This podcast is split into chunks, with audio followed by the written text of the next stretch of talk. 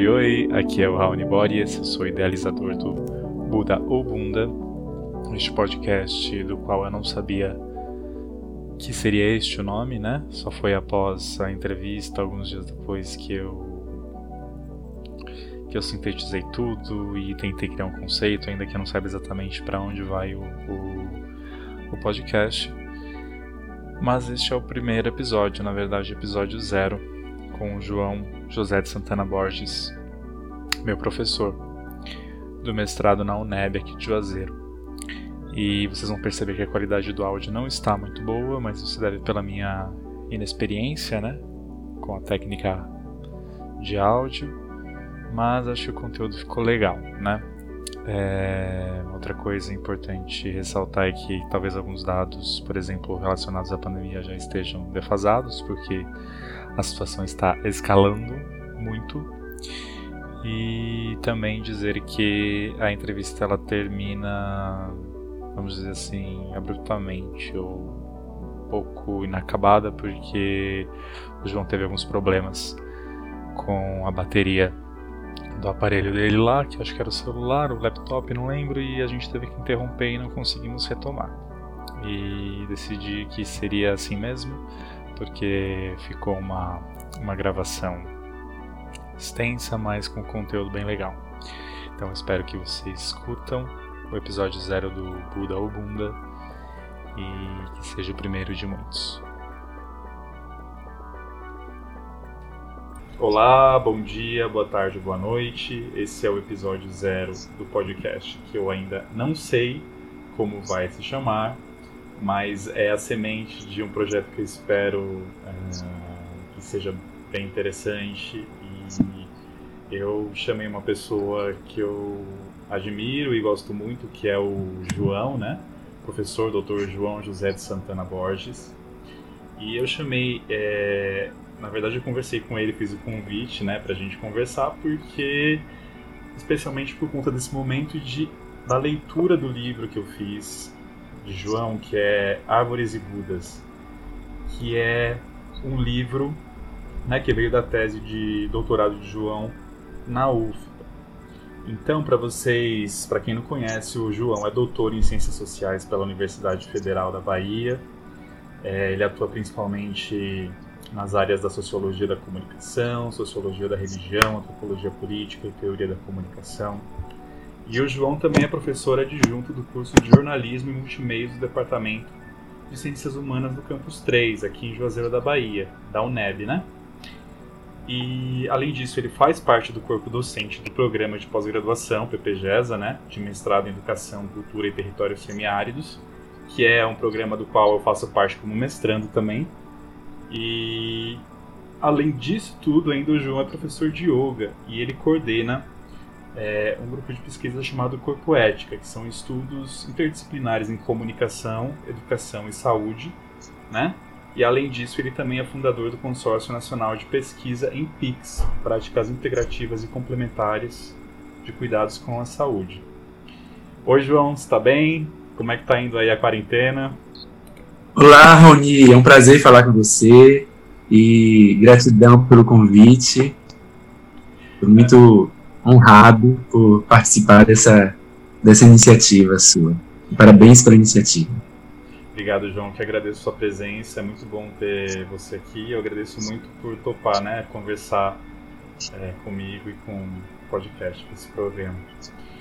E então, João, é, quando a gente conversou anteriormente né, sobre, sobre a nossa conversa aqui, é, foi também muito inspirado, além do livro Árvores Budas e da experiência que você teve com o misticismo ecológico, é, também muito baseado na, nesse momento que a gente está vivendo, né? E também pela minha experiência é, com a prática individual de yoga, né? Para quem não sabe, eu também sou, sou aluno de, de yoga de João, faço um curso é, também em que tem ele como professor, o Léo Morelli e a Sofia Correia também como professores. E a prática tem sido muito importante a me relacionar com esse caos, né? Que acho que a maior parte do mundo está vivendo de alguma forma essa incerteza, essa ruptura que a gente não sabe para onde está indo exatamente no momento. E aí, lendo Árvores e Budas, é, eu vi que traz muito essa perspectiva do misticismo ecológico, né, como um movimento herdeiro da nova era, né, que, segundo uma referência de Contempome lá no, no livro, trata-se de uma das expressões mais genuínas da sociedade, visto que seu objetivo último é a transformação do ser humano através de meios espirituais, né, e a implantação de uma nova ordem mundial fundada no sagrado. Então, João, você aponta lá no, no livro é, duas identidades centrais desse movimento, né? Que é o cuidar de si e o cuidar do mundo. É, acho que assim são dois princípios muito caros para a gente nesse momento, especialmente tratando do contexto brasileiro, né? Que revela de forma até paródica na figura do presidente do país, que o Achille Mbembe chama de necropolítica, né?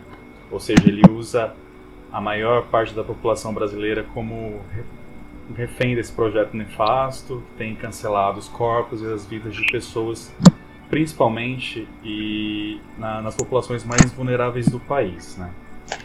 Então, partindo daí que eu já falei demais, como a gente poderia encontrar é, formas de cuidar de si e cuidar do outro baseadas no estudo que você fez sobre a visão de mundo e também da ação política nas três comunidades místico-ecológicas no Brasil que você estudou, né? Que seriam elas a comunidade de Figueira, em Carmo da Cachoeira, Minas Gerais, ali pertinho é, de São Tomé das Letras, Varginha, de Terra Mirim, né, em Simões Filho, na Bahia, e do grupo de professores de yoga em Salvador, também na Bahia. É, sobre eles você diz em seu livro abre aspas, o misticismo e a espiritualidade, tais como praticados pelos grupos aqui estudados, indicam um caminho de humanização de uma humanidade que insiste em desumanizar-se. Então, João, acho que a gente poderia começar apresentando essas comunidades e o que são exatamente elas e de que contexto partiu o seu interesse em, em estudá-las. Leone, você fez uma brilhante apresentação, assim, uma síntese muito, muito interessante, muito apropriada a respeito dessa pesquisa que eu lancei é, como projeto de doutorado em ciências sociais a partir da antropologia política e da sociologia da religião. Uhum. E ao, ao reler esse texto nos dias de hoje, eu vejo quanto a gente pode aprender dessa pesquisa sinais, indícios, explicações, análises, mas também proposições para lidarmos com esse cenário atual que você tão bem descreveu como sendo da necropolítica. Eu diria que ao ler Árvores e Budas, nós podemos pensar numa, numa, trans, numa, num caminho que aponte de uma necropolítica para uma política da vida, para uma biopolítica, para uma política que é, que valorize a vida como, como um aspecto central da existência humana. Uhum.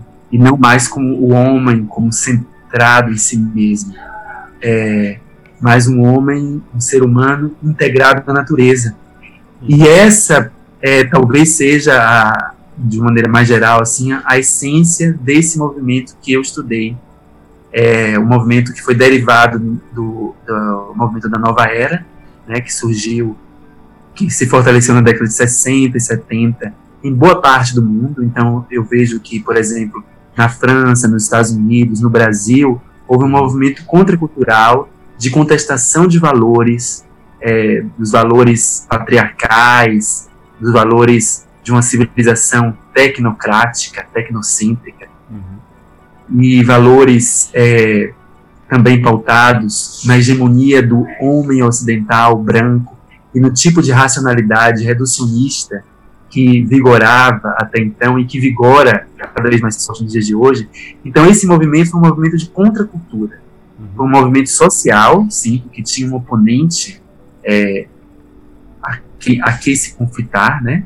Que são os valores culturais, são as práticas é, convencionais, tanto no âmbito da política quanto no âmbito da estética, da ética, da moral, ou seja, de uma série de esferas sociais da modernidade que estavam ali sendo contestadas, sendo desafiadas por uma camada de classe média urbana que, em algum momento, é, nesse, nessa, nesse movimento de retomada de valores ancestrais, do culto ao feminino, do culto à natureza, passaram a reivindicar é, formas de vida diferenciadas, né?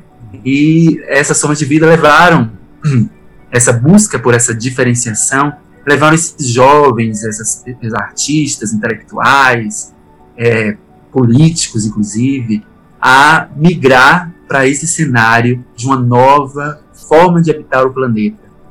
E essa nova forma de habitar o planeta, ela está, estava calcada em valores ancestrais, é, tanto do ponto de vista de uma de uma fix, de uma paixão, digamos assim, pelas práticas orientais, né, como yoga, Sichuan, é, a, a, acupuntura, uma série de práticas orientais, de valores, saberes orientais, mas também de valores, saberes e práticas ancoradas na, na, no continente africano e no próprio contexto ameríndio. Então, uma valorização daquilo que foi rechaçado pela modernidade ocidental.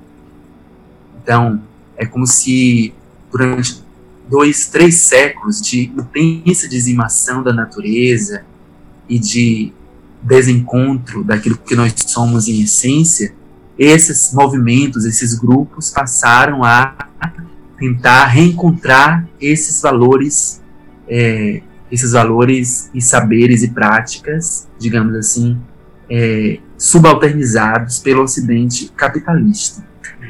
E, e então eu vou estudar as consequências desse na década de 90, 2000, quando eu comecei a estudar esses movimentos em 94.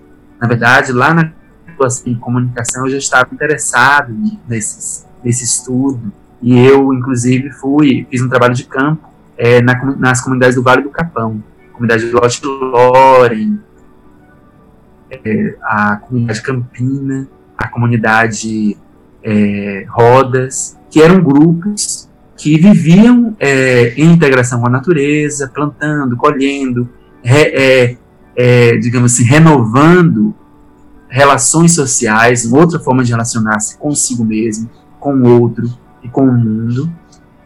E pude perceber é, que grande parte desses movimentos da década de 60 e 70 passaram a por uma transformação que culminou no seu, digamos assim, culminou no seu ocaso, né? Ou pelo menos uma transformação que em que grande parte desses movimentos é, saíram dessa busca pela transformação política e social e passaram a é, apenas é, é, concentrar-se nos cultivos de si mesmo.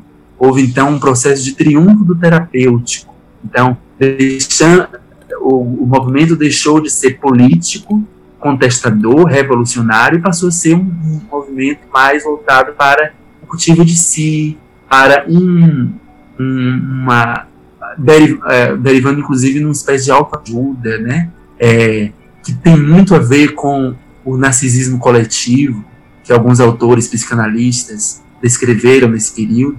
Uhum. Então, onde está aquele sonho de mudança de mundo, de mudar o mundo, né? Aí então eu vi que tinha ainda remanescências desse movimento. E encontrei isso em duas comunidades que eu estudei, é, três, né? Mas as duas comunidades que mais fortemente essa, essa busca por transformação social foi a comunidade de Figueira, é, no sul de Minas, como você bem localizou, e a comunidade de Terra Mirim. Essas duas comunidades surgiram na década de 70, 80, e ainda assim permaneceram, enquanto outras sucumbiram, digamos assim, ou migraram, ou se transformaram em, em centros terapêuticos, mas não mais com essa proposta política. E aí a minha pergunta é por que que esses, esses grupos se mantiveram, né? O que que fez com que isso permanecesse? E aí, então eu fui verificar é, as relações que, que é, do ponto de vista sociológico, a gente pode identificar com a perspectiva weberiana, que são as relações entre visão de mundo, ideia, né, ideal de mundo, é, estilo de vida e atitude política. Então eu pude verificar em que medida essas três esferas da vida social se conciliaram para manter esse movimento nessas duas comunidades, sobretudo. E que tipo de, de configuração social elas estavam apontando. Bom, então nessa pesquisa, o que eu pude verificar em campo, né, uma pesquisa de cunho etnográfico, eu participei dessas comunidades, eu estudei as comunidades, estando nelas, experimentando o que é ser parte dessas comunidades, tanto como estudioso, mas também como, digamos assim, a, a expressão que um dos autores, um dos eleitores da banca de doutorado é, formulou para mim foi de que eu experimentei o que é crer, né? Não só observar, não só uma observação distante, mas uma observação em que eu me incluía como sujeito da pesquisa. Em que eu me propunha ser parte, fazer parte, para poder, digamos assim, entender que movimento é esse. E uma das coisas que eu mais percebi ali foram práticas é, altamente disciplinadas, uma disciplina muito assim original, porque era uma disciplina não de fora para dentro, nem de cima para baixo, mas uma disciplina que emergia do próprio indivíduo em comunhão com o coletivo. E isso que fazia, digamos assim, vigorar a comunidade. Alguns diziam que não é, não é fácil viver em comunidade, né? Você se depara com muitas é, turbulências, conflitos, né? E estar, morar junto, né? Estar junto é, tem muitos desafios, né? E ela, é, na comunidade se dizia assim, a importância de viver coletivamente é porque sozinhos podemos até ir mais rápido, mas juntos vamos mais longe. Então, o desafio da vivência comunitária era permanente. E o que, que a comunidade procurava, é, digamos assim, o que, que essas comunidades procuravam vivenciar? E por que, que eu estou dizendo que isso é muito importante para, para refletir sobre o cenário atual da pandemia? Uhum. Bom, o que elas vivenciaram é né? técnicas de cultivo, de cuidado de si para cuidar do mundo. Então, essa ideia, cuidar de si para cuidar do mundo, norteava a prática, a atitude e a visão de mundo dessas comunidades. Então, por exemplo, é, havia é, uma pesquisa intensa em Figueira de redescobrir formas de cultivo dos alimentos e, mais ainda, formas de se relacionar com a terra, não mais do ponto de vista utilitário, mas sim do ponto de vista afetivo, amoroso. É, tanto em Figueira quanto em Terra Mirim, o que se propunha é aquilo que os ameríndios chamavam de múltiples, é, os, os ameríndios, né, estudados por Eduardo Vieira de Castro, é, concebia como uma espécie de multiperspectivismo, em que é, não só os humanos têm uma perspectiva, têm um objetivo, têm uma visão, mas também os seres da natureza assim possuem e devem ser tratados como seres dotados de direitos. Então eu via, por exemplo, a, a líder xamã da Fundação Terra Mirim dizendo: não, não vamos mexer nessa terra, vamos ouvir o que, que ela quer, o que, que ela espera da gente. Essa terra já foi bastante castigada. Vamos só ouvir, vamos deixar ela descansar e vamos ouvir o que, que ela precisa. O que, que ela precisa que a gente faça por ela. Uma outra é, um outro evento assim bem inusitado que eu descrevo no meu, meu livro é de como, por exemplo, ao capinar é, numa, numa área da região da comunidade é, Ramirim, na, perdão, na comunidade Figueira, é, encontraram, por exemplo, um, uma cascavel. E o que, que você faz quando se depara com a cascavel? Logo você vai ter medo, né? Vai ter ojeriza, o que, que ela está fazendo aqui? Vou matá-la porque eu preciso dessa terra para cultivar, senão ela vai me ameaçar, vai me matar, vai, enfim, Sim. vai me envenenar, o veneno da cascavel é poderoso. E o que, que, eles fizeram? É, exatamente. Na verdade, o que, eles fizeram foi, é, eles viram que eles machucaram a cascavel com a enxada, e eles pegaram a cascavel, levaram para a sede da, da, da localidade da terra, da, das Terras do Sol e cuidaram da cascavel com o próprio imagina. Uhum. E depois devolveram a Cascavel para o seu lugar de origem. Então isso para mim foi assim, parecia quase que anedótico, né? Sim, e, é, e pelo que eu me recordo do livro, a Cascavel se recuperou, né? Muito bem. A Cascavel se recuperou, exatamente, com própolis. Sim. Então, esse é só um exemplo de como há novas formas de se relacionar com a natureza passaram, passaram a ser vivenciadas na prática, né? Eles também cultivavam e praticavam e pesquisavam formas de cura, de autocura. Então, na Fundação Terra Mirim, é, se usava muito os recursos xamânicos, né? O xamanismo. Então, essa ideia de cura, por exemplo, para eles, era uma ideia muito próxima que eu localizei com uma cura no sentido heideggeriano, né? Do cuidar.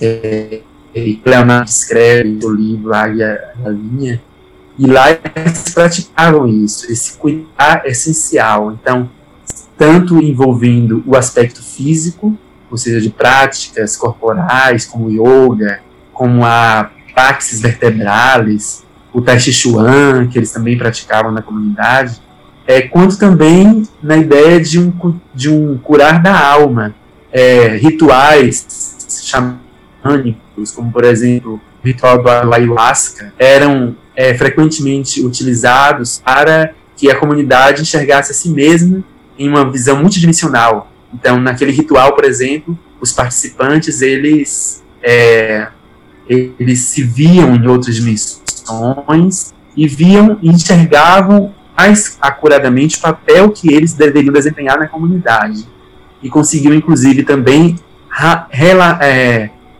é, compreender é, o tipo de conflito que porventura eles estavam tendo naquele momento e ali se promovia por exemplo um momento de conciliação de reconciliação de, de um novo pactuar de alianças né, da comunidade consigo mesmo, com seus membros, enfim.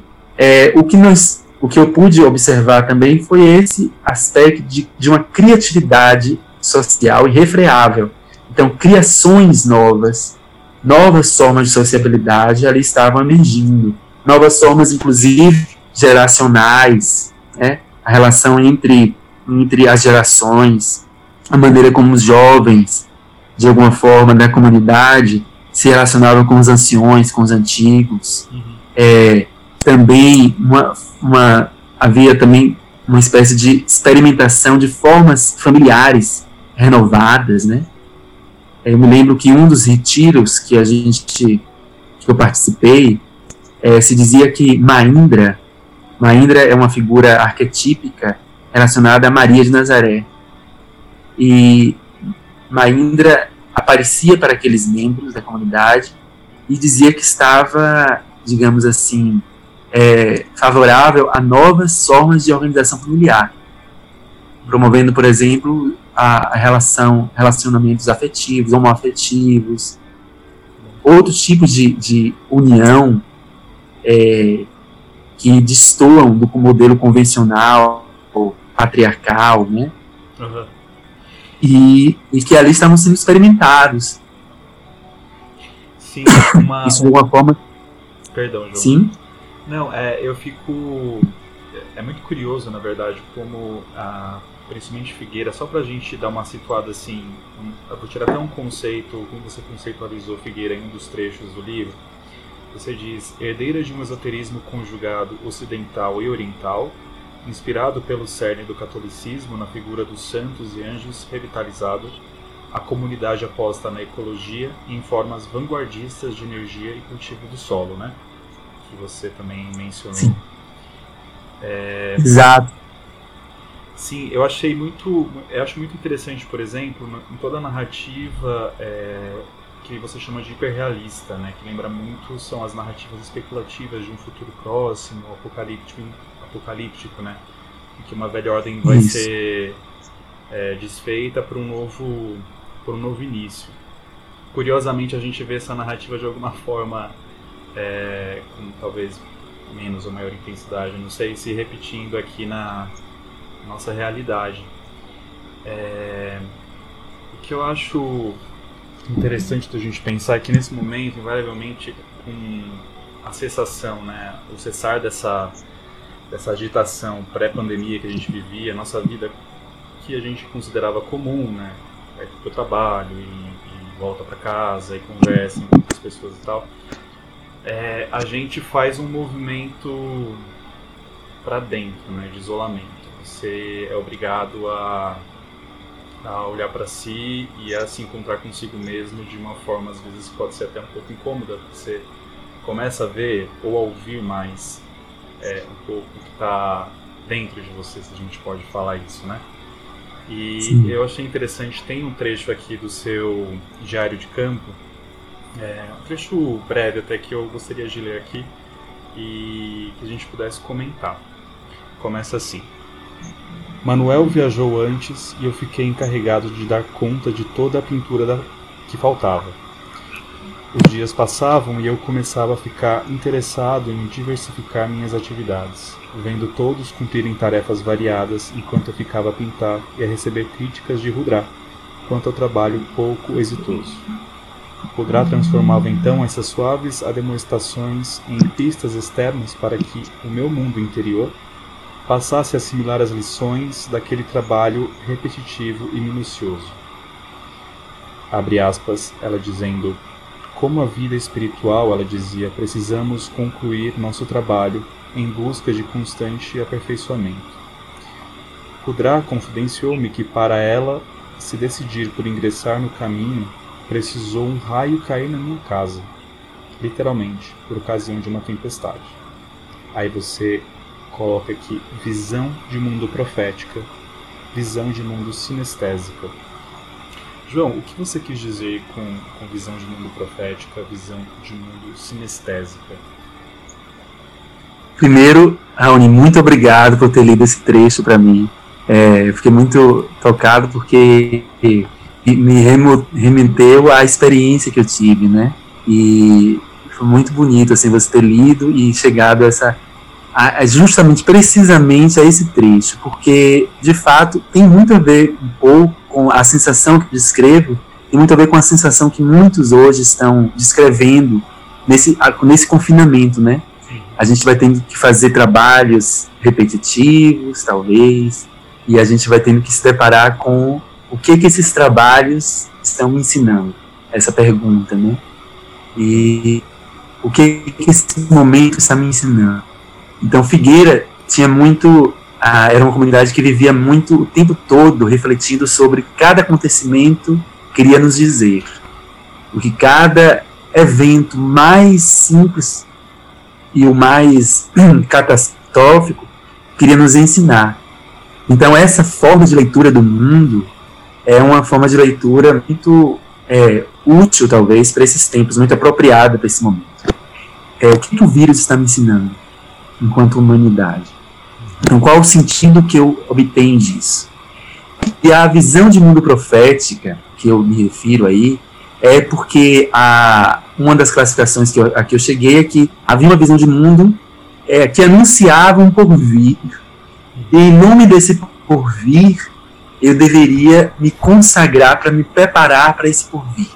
E esse porvir, no sentido de Figueira, diz respeito de fato a esse cenário atual de demolição do capitalismo, de, é, não sei se vocês, você viu aí, de uma, é, de uma, um acirramento das condições ambientais desfavoráveis. Né? Tem um momento de Figueira que diz assim: as nossas cidades estão inabitáveis, as nossas grandes cidades estão ficando inabitáveis. O ar poluído. É, e aí ele é, é se descreve uma série de, de cenários. É, quase que num tom apocalíptico mesmo, mas de uma demolição de uma forma de civilização. Então tem um momento do livro que eu descrevo em que os, o, o, o profeta, digamos assim, né, um dos líderes, um dos instrutores da, da comunidade fala assim, daqui a alguns anos não vai, o sistema financeiro mundial vai falir. É. Nós vamos ter que reinventar formas de se relacionar com a economia. Então isso tudo já era dito, né? De alguma forma, o livro ele vai anunciando várias várias possibilidades que acabaram se efetivando, né? Sim, de alguma forma se efetiva. E a visão de mundo sinestésica diz respeito a, é, a, esse, a, a, essa atualização da profecia. Ou seja, sinestésia no sentido de sentir, com os sentidos físicos mesmo, o que está acontecendo. Então, é, no momento atual, eu não estou apenas vislumbrando no futuro uma pandemia que pode exterminar a humanidade. Eu estou sentindo isso na pele. Então, eu, enquanto humanidade, estou sentindo isso num grau generalizado de ansiedade coletiva que, inevitavelmente, me atinge também, né? Então, é, eu tenho, tenho, ouvido muitos relatos e, e, escutado muita gente que tem falado de insônia, de que às duas horas da manhã acorda, e isso tem sido muito frequente. Muita gente tem dito isso. No mesmo horário, as pessoas acordam e começam a fabular o futuro, fabular o que vai acontecer. Será que vamos sobreviver? Né? Qual o sentido da morte? Qual o sentido da vida? Então, isso tem nos atingido enquanto coletivo, né? enquanto nós estamos nos vendo como humanidade, apesar do acirramento das divergências políticas que a gente vivencia em nosso país, né? essa necropolítica que está desesperada, tentando sobreviver, mas ela não vai sobreviver. Uhum. É, a gente vê que é como se fosse o último su suspiro dessa onda fascista e bolsonariana que, por hora, domina né, o governo no Brasil, mas que é, é, se a gente for levar em conta essas profecias, digamos assim, inevitavelmente vai haver uma falência desse grupo e dessa forma de pensar, dessa forma de pensar separativa, dessa forma de pensar violenta, né, agressiva, excludente. Então, o que nós estamos vendo é a chance que a gente tem para. É, parece que o raio que Rudra descreve, né, o raio que, que caiu na casa dela, está é, tá atingindo também a humanidade como um todo, né, a casa da humanidade. Sim, e eu acho muito interessante porque essas comunidades, elas, pelo que eu é, pude né, incluir dos seus relatos também, elas agem muito a partir desse ideário ou das, ou das doutrinas que geralmente elas colocam, né? A gente ainda não entrou nas contradições ou não, mas o que eu acho interessante é que há um sentido de ação muito forte nessas comunidades, né? E de engajamento uh, com o meio social, com até instituições, outras organizações e comunidades ao redor delas, né? Eu, eu, o que eu acho interessante você falar um pouquinho, João, que você percebeu, por exemplo, com a rede de, a rede de serviço, né, em Figueira, por exemplo, que você diz que era alimentar, que é alimentada por noções de ativismo social, né, de uma esquerda católica historicamente situada nas comunidades eclesiais de base. É, como é que você via essa atuação deles e como é que isso falava muito em relação a, a, ao ideário ou às ideologias que essa comunidade ou talvez Terra Mirim também cultivava, né? Você disse que é, Alba Maria, se eu não me engano, a fundadora da comunidade, ela tinha um engajamento muito forte com o entorno dela, né? Não só a comunidade, mas também com empresas, mesmo sabendo do que elas representavam né? enquanto atores dentro de um sistema que até expropriava as pessoas ou tentava de alguma forma macular o, o, a natureza, o meio ambiente ali ao redor, né? Você podia falar um pouquinho pra gente sobre essa esse, essa ação né, desinteressada, mas ao mesmo tempo engajada. Perfeito. Então, essa. A... Muito obrigado, Raoni, também por essa lembrança. É interessante que é, é, eu pude perceber, antes de entrar na rede de serviço, eu fui observando a trajetória política dos atores sociais, dos membros da comunidade que eu interagia, com os quais eu interagia.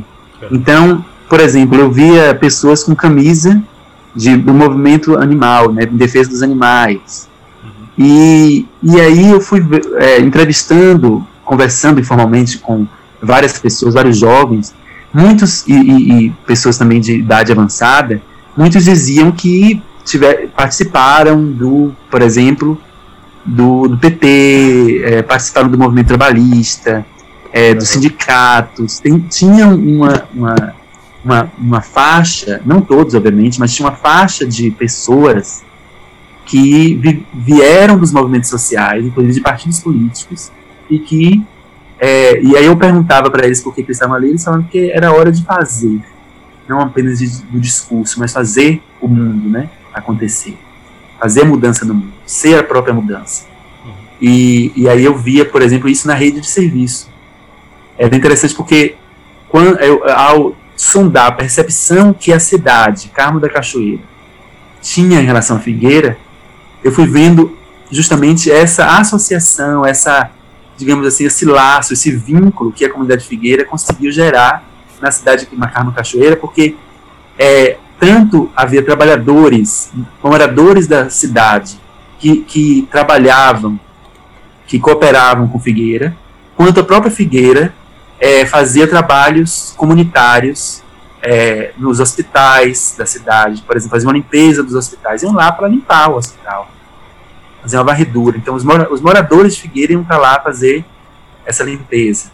É, e também em associação com é, Figueira tinha um, umas casas, né, na, que ela chamava de Casa Luz da Colina, que era um grupo de casas na cidade, entre as quais abrigavam os que eles chamavam de Sítio dos Reinos. No Sítio dos Reinos, eles é, cuidavam de animais que tinham sido abandonados, animais que estavam é, feridos, e era assim muito bonito ver assim o gato, cachorro, vaca, todo tipo jegue, jumentos, né? Uhum. vários animais e eles cuidando desses animais. Então havia tanto, tanta doação, tanto amor ali que é, que diferia, no entanto, também da ideia de caridade cristã. Uhum. Porque, por exemplo, uma das ações da comunidade Figueira na cidade de Salvador, né, em outras cidades, era de é, era um projeto chamado Levanta-te e Anda, em que eles iam pra, com os moradores de rua, né, e eles conviviam com os moradores de rua. Eles passavam dias com os, com os moradores de rua, interagindo com os moradores de rua, sendo morador de rua, uhum. estando com morador de rua. E lá eles, inclusive, faziam a sopa junto com os moradores de rua. Colhiam os, as verduras das feiras. Tinha uma feira em Salvador, a Feira de São Joaquim, por exemplo, já tinha os verdureiros lá que, é, que é, sele, selecionavam as verduras para que eles pudessem usar para sua sopa uhum. comunitário. Então é um tipo de ativismo também, né? Nesse sentido de, por exemplo, é, deles é, estando junto lá com os moradores de rua, detectar a necessidade dos moradores e de, de um morador de rua, por exemplo, em adquirir documento para poder ter o benefício, o serviço de saúde assegurado. Enfim, uma série de ações. É, de, e, e, como eu participava também né, desse grupo, eu sentia uma energia incansável era incansável. Era um trabalho constante, cotidiano, de arrecadação de fundos. É, por exemplo, é, no período de frio, eles é, conseguiam doação de roupa. E antes de doar as roupas uhum. para, as, para os moradores de rua, para, para as pessoas que estavam em situação de vulnerabilidade, eles é, consertavam as roupas. Então as roupas não iam de qualquer jeito para os moradores. As roupas iam com um estado de limpeza, de, né, de, enfim. De Aí tinha um mesmo, né? trabalhador de costurar. Hã? É, realmente o Foi. cuidado até é uma relação meio é, afetuosa, né, nesse, de, de preparar os alimentos com, com, os moradores. João, de onde vem essa energia, assim, você acredita, por exemplo, essa motivação para, mesmo cercado de tamanha... Então, é um trabalho intenso com o autoconhecimento. É, tem uma frase da, que eu encontrei em Figueira, né? Na verdade, que eu cunhei a partir do que eu vi em Figueira. É, é, que dizia assim: Agora que eu me conheço, posso esquecer de mim. É, porque era a ideia de ser um, um indivíduo universal, de ser humano, uhum. é, desvinculado de, de qualquer indiciocrasia, né? Eu via isso muito em Figueira, quase como um comunismo renovado, no sentido de que, por exemplo, em Figueira nada era de ninguém exatamente. A pessoa fazia uso daquele, daquela bota, por exemplo, para plantar, uhum. e depois limpava a bota e outra pessoa ia usar. As, as casas não eram propriedades de ninguém. Sim, uma né? noção de A pessoa estava lá, né? usava, cuidava, e outra pessoa ia, ia, ia, ia utilizar. Então, era uma forma diferenciada de lidar com os objetos, e, e, isso vinha muito de uma visão de mundo enriquecida, de uma síntese que eles faziam do ocultismo ocidental uhum. com o oriental. Então eu via muito, por exemplo, a, na, na, no ritual, nos ritmos diários de Figueira, é, sempre tinha os momentos de oração e de meditação. E nesses momentos, regulares, sempre se lia o pensamento de algum filósofo ou de algum santo da Igreja Católica, né, tradicionalmente da Igreja Católica, ou de algum mestre oriental como Buda, é, frases de Madre, Madre de Calcutá, frases de Sri Aurobindo, né, frases de é, pensamentos é, originários das diversas tradições espirituais, inclusive de um trabalho que eles estavam realizando muito fortemente na época que eu concluí o meu trabalho de pesquisa, porque é uma coisa que é importante destacar que em Figueira é, nada permanecia igual. Todas as vezes que eu via, eu ia em Figueira tinha uma coisa nova acontecendo. Ou eles estavam fazendo, abrindo um novo, novo campo, uma nova é, um novo cuidado com a, com a água, ou estavam pesquisando, por exemplo, é, questões relacionadas ao relacionamento básico, a, a fonte de energia renovável, né, energia solar, enfim. E, e, havia, houve um período no final da minha pesquisa de campo que eles estavam trabalhando internamente, como eles dizem, né, com a consciência indígena do planeta. Então eles iam buscar os ensinamentos dos pajés, dos xamãs da América do Sul houve um grupo que fez uma viagem, toda a que eles chamam a trilha do fogo, que eles iam através dos retiros intraterrenos, é, guiados pela consciência indígena. E eles é, se inspiraram e, e, digamos assim, canalizaram, como na linguagem deles, eles canalizaram inclusive cânticos indígenas. Sim. É... Do continente indígena do continente americano. Né? Sim, João, eu queria justamente comentar também é, sobre isso, que é outro trecho do livro que eu achei interessante. Assim. Primeiro, se a gente pudesse olhar para para Figueira ou para os outros movimentos, fazer um recorte, por exemplo, dos indivíduos é, por raça, por exemplo, ou classe social, é, o que a gente poderia encontrar dentro desse universo. É, e também olhar para isso, por exemplo, a visão que eles tinham justamente dessas práticas ancestrais é, originais, originárias, quer dizer, da Terra, é, você via como é, de fato algo mais integrado, ou eles romantizavam muito essa ideia, ou, ou isso de alguma forma não era tipo, uma apropriação. Como é que você vê isso e como é que eles prestavam de algum certo é, tributo ou respeito a essas outras culturas ali na própria relação com as pessoas ou é, comunidades quilombolas, por exemplo, outras comunidades indígenas. Né? Sim, eu ia falar justamente isso, Alni. É, na Fundação Terra Mirim, em relação à classe social, é, era, uma classe, era mais fácil identificar uma camada social classe média urbana, né? É, as, é, eram profissionais liberais, geralmente eram psicólogos, os fundadores da comunidade Terra Mirim eram psicólogos, uhum. né? E eles começaram a cultivar. Primeiro começou com uma espécie de trabalho de autoconhecimento, né? De um cuidar de si, digamos assim. Uhum. Mas quando eles começaram a perceber os problemas ao entorno, né, os problemas ambientais, eles começaram a interagir, inclusive, com as comunidades quilombolas.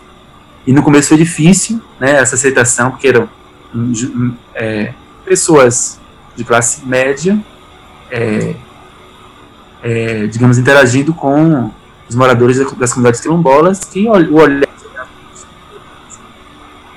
mas é, o que eu pude perceber é que esta, esta, esses vínculos, eles não eram, obviamente, é, fáceis, mas eles eram permanentemente mantidos.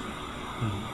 E os vínculos da, da comunidade figueira com o entorno era de um profundo respeito, inclusive com a religião que predominava na, na cidade de Carmo da Cachoeira, que é a religião católica. Uhum. na época que eu, que eu estive lá, não havia um grupo grande de, de evangélicos, eu não reconheci muitos evangélicos lá.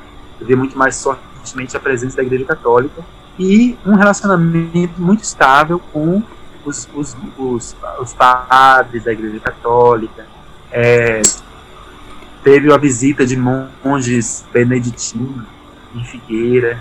E Figueira, ser uma, uma comunidade é, que eles não dizem religiosa, não era uma comunidade religiosa, era uma comunidade espiritual, de serviço, mas eles abrigavam realmente saberes, inclusive originários da tradição reencarnacionista. Né? Eles acreditavam na reencarnação.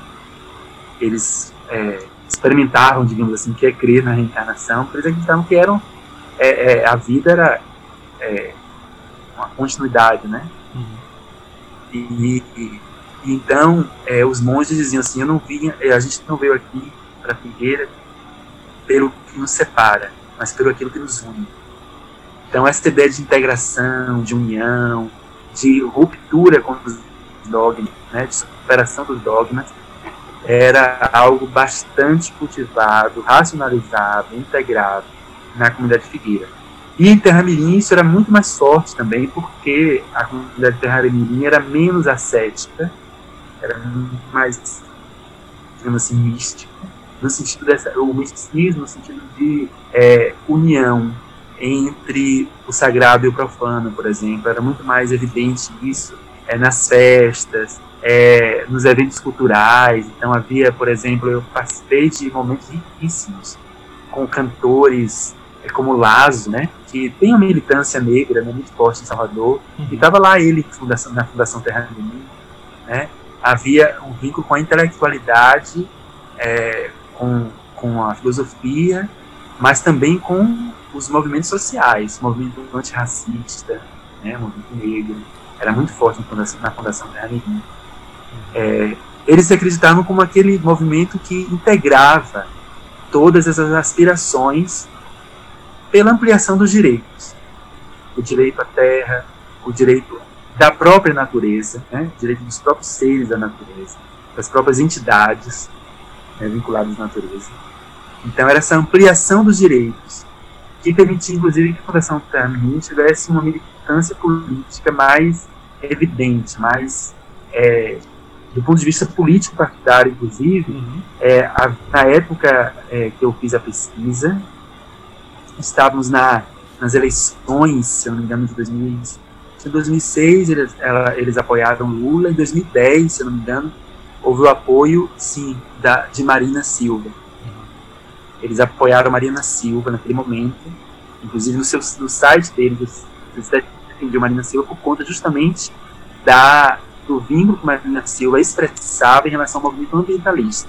É claro que depois Marina Silva rompe com isso, né? Uhum. Ela vai se tornando mais próxima do fundamentalismo evangélico que nós temos hoje.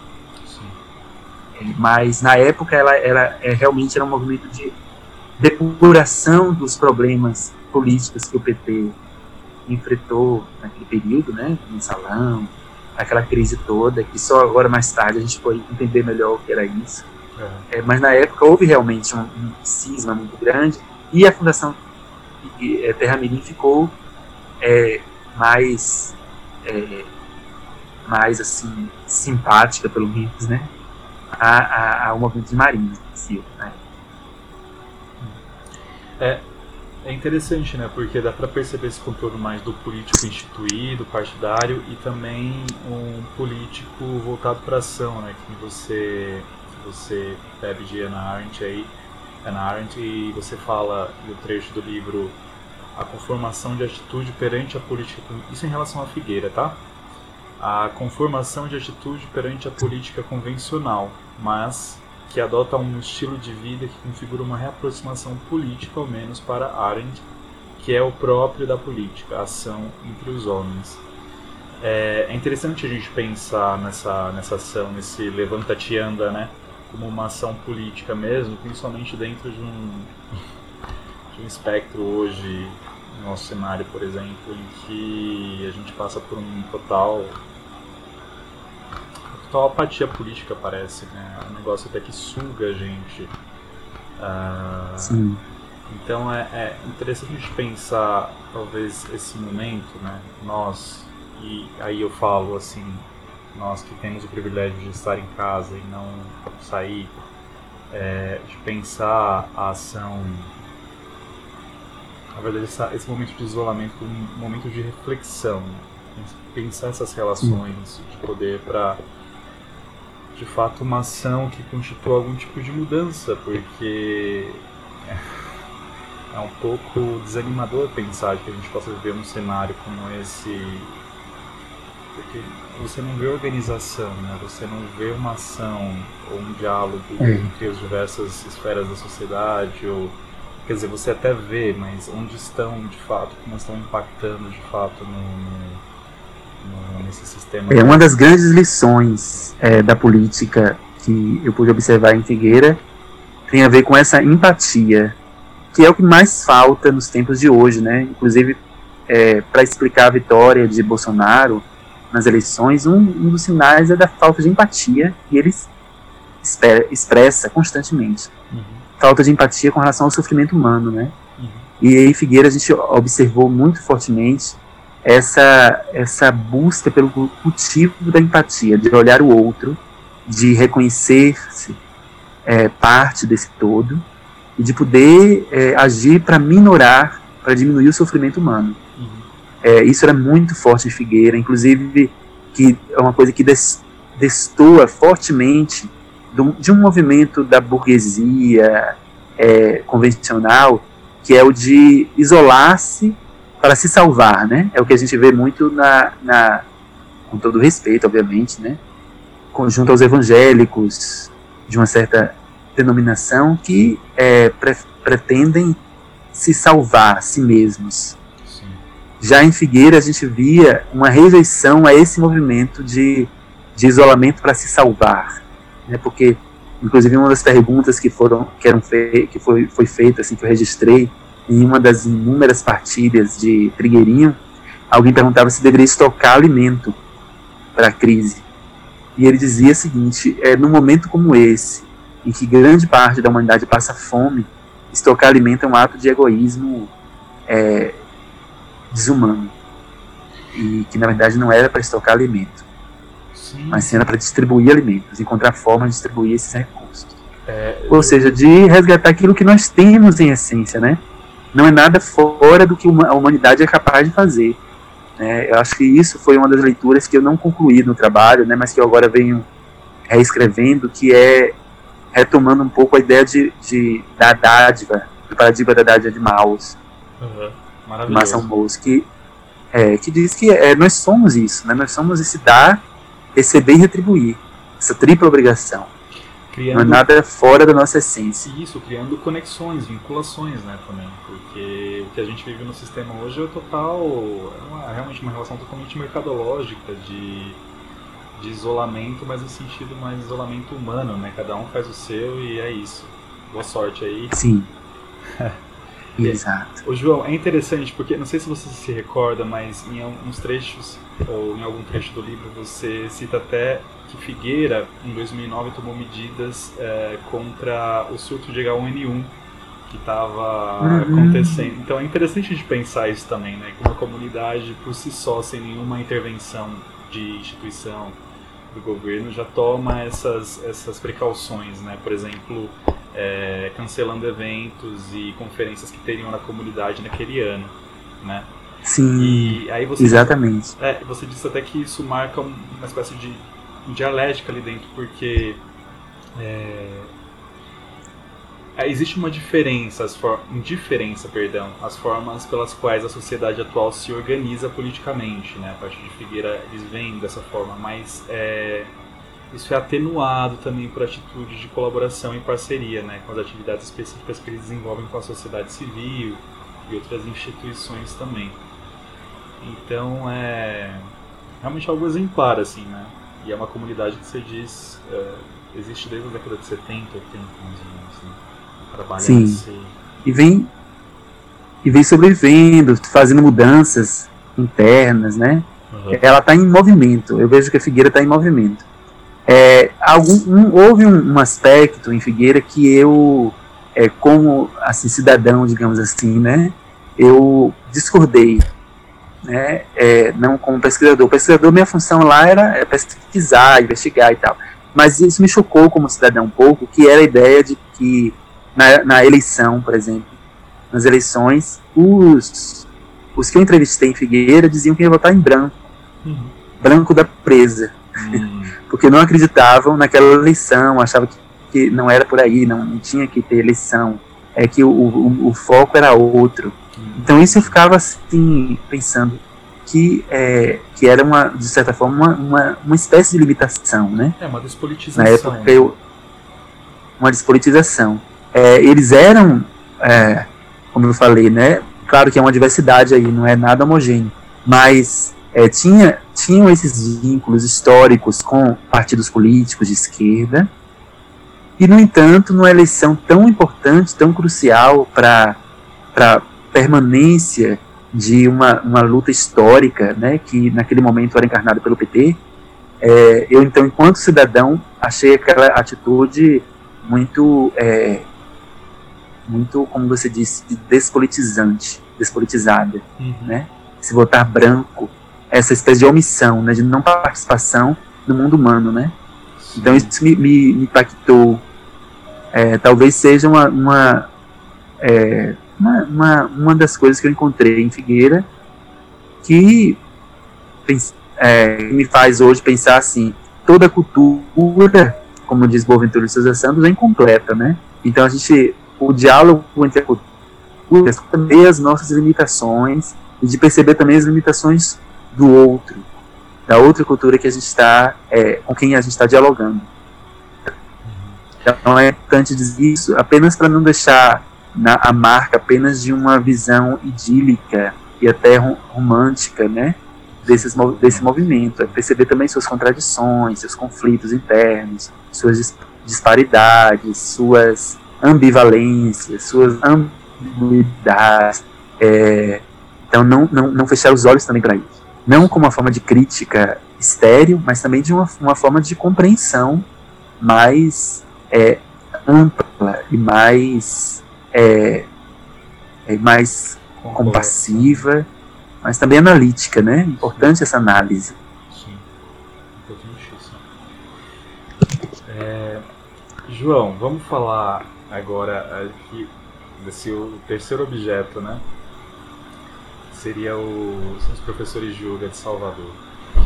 E aí, a partir Sim. desse universo, você identifica assim que é, esse movimento tem um estilo de vida que você, em algum momento do livro, você considera, você categoriza como um ascetismo moderado, né? Ele está atento Sim. às relações de, de consumo e saúde, mas ao mesmo tempo gosta de alguns confortos é, da vida moderna, né? Vamos dizer assim imaterial. Sim. É, Sim. Você acha que é possível uma, uma síntese desses, é, desses valores, por exemplo, vivendo numa grande cidade ou vivendo dentro de um contexto em que as demandas modernas e agora que dizer pós-modernas, né, é, tomam conta aí de colocam como urgente outras questões que não justamente essa procura aí por por um autoconhecimento. Se afasta, a gente vai falar um pouquinho também daqui a pouco da autoajuda, tá? Mas a gente vai falar sobre o yoga como uma forma também de você encarar o corpo como um o corpo como um sistema complexo também, né? A gente geralmente sim, não pensa no corpo como um sistema complexo, a gente não consegue ver, é, nem perceber o corpo direito. Né? É, sim. Como é que a gente pode, por exemplo, é, não é, se apropriar do yoga como realmente uma forma de, de cuidar de si, cuidar do mundo nesse momento, por exemplo. Dentro de nossas casas, você que tá, eu sei que você tem, tem feito isso, que é dar aulas por, pela internet. Só um minutinho, João. É, por favor, silêncio! É, só um minutinho, porque a gente foi interrompido aqui por um, furacão, duas cachorras são Eu tô, eu tô gravando aqui, eu tô gravando. É, eu tô, meu, meu minha, a Laxmi tá arranhando a porta e querendo entrar, imagina. Você tem seis gatos aí, né, João?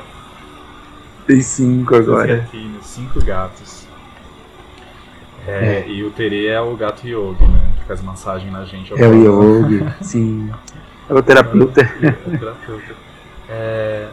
Ah, então aproveitando também, é pegar esse gancho, né? Você fala que depois que o movimento da, da nova era, né, ali de 60, ele começa a entrar numa espécie de, de declínio, essas o, o misticismo passa a, a, sofrer, a, sofrer, uma profissionalização, uma terapeutização, né? É, isso. Como é que a gente traz isso para o nosso contexto, por exemplo, sem descaracterizar muito essas práticas é, no sentido que elas oferecem como genuíno, assim, se a gente pode colocar dessa forma. Sim. É, mas é, também a gente tentar evitar cair numas, numas besteiras, de, tipo comprar, realmente comprar essas práticas, no fato de são mercadorias, Sim. né? E uhum. até de forma irresponsável, como a gente vê muitos, muitas personalidades, muito que a gente chama de influencers, né? Vendendo aí uh, pela internet. Como que a gente consegue nos relacionar com essas práticas? São práticas ancestrais também, né? O yoga, por exemplo, é, tem aí data-se de 8 mil anos, né? uma prática até xamânica, como você colocou uma vez, em sua origem. Uhum como é que a gente pode fazer um resgate assim que seja de fato né, algo bom para nossa para nossa vida mesmo no sentido não só individual é, porque ele Sim. começa dentro ele começa pelo nosso corpo né mas também depois Isso. como a gente faz ele a gente faz ele se relacionar com a coletividade né onde é que o yoga entra perfeito é isso. É, o yoga é um, é um universo muito vasto, é impressionante como ele tem, contém tudo, todas as tendências e possibilidades que, uh, que a gente pode pensar. Desde esse yoga que agora se, se vende né, como, como uma espécie de yoga de boutique, é, mas que está aí presente né, é, na, nas práticas atuais, né, uma forma de distinção social, inclusive, né, ah, eu faço yoga, então tem, uma, tem um glamour é, que tem sido conquistado ultimamente. Ah, eu estou precisando fazer yoga para relaxar, porque eu estou muito estressado, porque eu sou muito bem sucedido, inclusive eu preciso, né? É, é um, um luxo a mais na minha vida, na minha estetização da existência. Uhum. Mas também tem esse yoga, ele, ele ganha desde a, é uma, uma permissividade irrefreável, entende? É, a gente pode tanto colher uh, as migalhas né, do que o yoga oferece, uhum. mas também a gente pode mergulhar mais fundo e, e, e, entrar nesse circuito do autoconhecimento que o yoga promove e que também faz com que a gente se li quando a gente chega no fundo do autoconhecimento esse autoconhecimento revela um cosmos né revela uma casa para ser cuidada para ser habitada uma casa que começa com o nosso corpo mas que a gente percebe que esse corpo está integrado em mar de energia cósmica com outros corpos e que nós estamos em ressonância constante uns com os outros. E isso diz respeito à a, a, a, ideia do yoga, a visão do yoga como um processo evolutivo. Então o yoga tem um caminho de união e de expansão da consciência. E nesse caminho a gente pode cometer as mais diversas errâncias, aventuras e e os diversos descaminhos fazem parte da nossa dimensão humana, né? Essa, essa possibilidade de, de é, transitar nos diversos cenários, né? E o yoga amplia muito bem isso. A gente pode vivenciar nos, aos, os sete chakras que correspondem é, os chakras do, do, corpo humano, né? E de é, é de uma visualização criativa, né, de, uma de um sistema de cocriação da realidade, é, de, uma, de ao cultivo de si, como uma espécie de um narcisismo é, dominante, mas que também pode ser transcendido se a gente puder é, se abrir para essa visão evolutiva do yoga. E isso eu pude perceber na comunidade que eu estudei, que eu chamei de comunidade em termos assim heurísticos, né, que na verdade não se configurava como uma comunidade estricto senso de pessoas morando juntos e tendo um projeto de vida em comum, mas comunidade enquanto possuindo um, vínculos afetivos mais ou menos amistosos e até às vezes hostis, que de uma forma faziam que esse grupo se relacionasse. Então, eu fui entrevistando professores de yoga, porque eu encontrei que o professor de yoga é aquele que encarna essa necessidade de praticar e de colocar em prática o yoga como uma forma de vida, é, e fui vendo que eles se formavam, que essa ideia de autoconhecimento, ela não é, na prática, uma ideia de isolamento. Uhum. É não é um indivíduo que depende apenas de si mesmo, porque para ele se formar como yoga, ele precisou contar com uma série de agentes, de atores, de mestres, de professores, de discípulos. Então, o autoconhecimento ele nunca é um auto-isolamento. Ele é, na verdade, uma, uma recordação daquilo que o budismo chama de interdependência entre os seres. Então, a noção de separatividade, de eu cuido de mim mesmo e os outros que se, que se explodam, isso não, não, não pertence ao universo yogi, né? Uhum. Pelo menos não pertence no sentido daquilo que a gente quer compreender como a abrangência do que o yoga pode ofertar. Claro que a gente pode vivenciar o yoga de forma isolada, né? É, pode vivenciar um momento do yoga como sendo um momento apenas de, de é, chutar a escada da existência, como disse Rubinho, né? Uhum. Subir para os píncaros da autoconsciência, da iluminação individual e jogar a escada, derrubar a escada e depois subir até lá. É, há um momento da nossa vida, como yogi, que a gente inevitavelmente se depara com uma fome, uma sede muito grande de que servir, de querer servir, e é algo que é, é irreprimível. Isso surge porque é o movimento da própria alma. Então, quando a gente desperta a alma na prática do yoga, essa alma ela só tem sentido se ela servir, uhum. se ela buscar um, algum serviço, alguma coisa em atuar e transcenda o seu próprio casulo e que, que se oferte para os outros, para o mundo. É, eu gostei muito da definição né, que o Desi Kachar faz do yoga, que é basicamente um movimento. Pode ser só o movimento em si, o fluxo, ou então o movimento de um ponto a outro. Você não sabe ainda o que, que é, né? Mas é, é pela minha é, prática individual no sadhana, né, como a gente, a gente já conversou, é, eu tenho experimentado muitas muita, muitos insights, assim, e algumas transformações nesse sentido, de entender esse corpo coletivo que agora se atomizou né, dentro de casa, que sou eu e minha família, e tentar compreender também socialmente, mas principalmente pelo movimento do corpo, como você experimenta novos novos movimentos e você começa a angular a, a a sua vida também de outras formas, de outros pontos, né? E você começa a entender também como você vai ficando mais. É, muito, é muito doido isso, é como se de repente você entendesse uma. tivesse um sentido de ação muito forte, né? Dentro desse espaço que ficou diminuto. Né? E, e de repente o que está dentro de você, como sentimento, como mente, como emoção, também vai se transformando. É, e talvez isso não esteja isolado de todo o contexto, né? Mas o que eu acho mais, é, mais impressionante é como como isso é sinestésico, né? Como você falou, como isso está sendo imprimido no seu corpo, né? Como essas memórias estão sendo retrabalhadas a partir do seu corpo, essas ideias também, como a sua respiração. Isso é muito importante. A gente, acho que muitas vezes as pessoas entendem yoga só como alongamento, né? A gente esquece desse uhum. componente que é a respiração. Você fala, caramba, quando você, quando você começa de fato a colocar os seus pulmões no jogo, você, você entende de repente como respiração e mente estão também num fluxo muito louco assim de, de trocas e de construções também, assim, não sei, não sei exatamente como discorrer sobre isso. Né?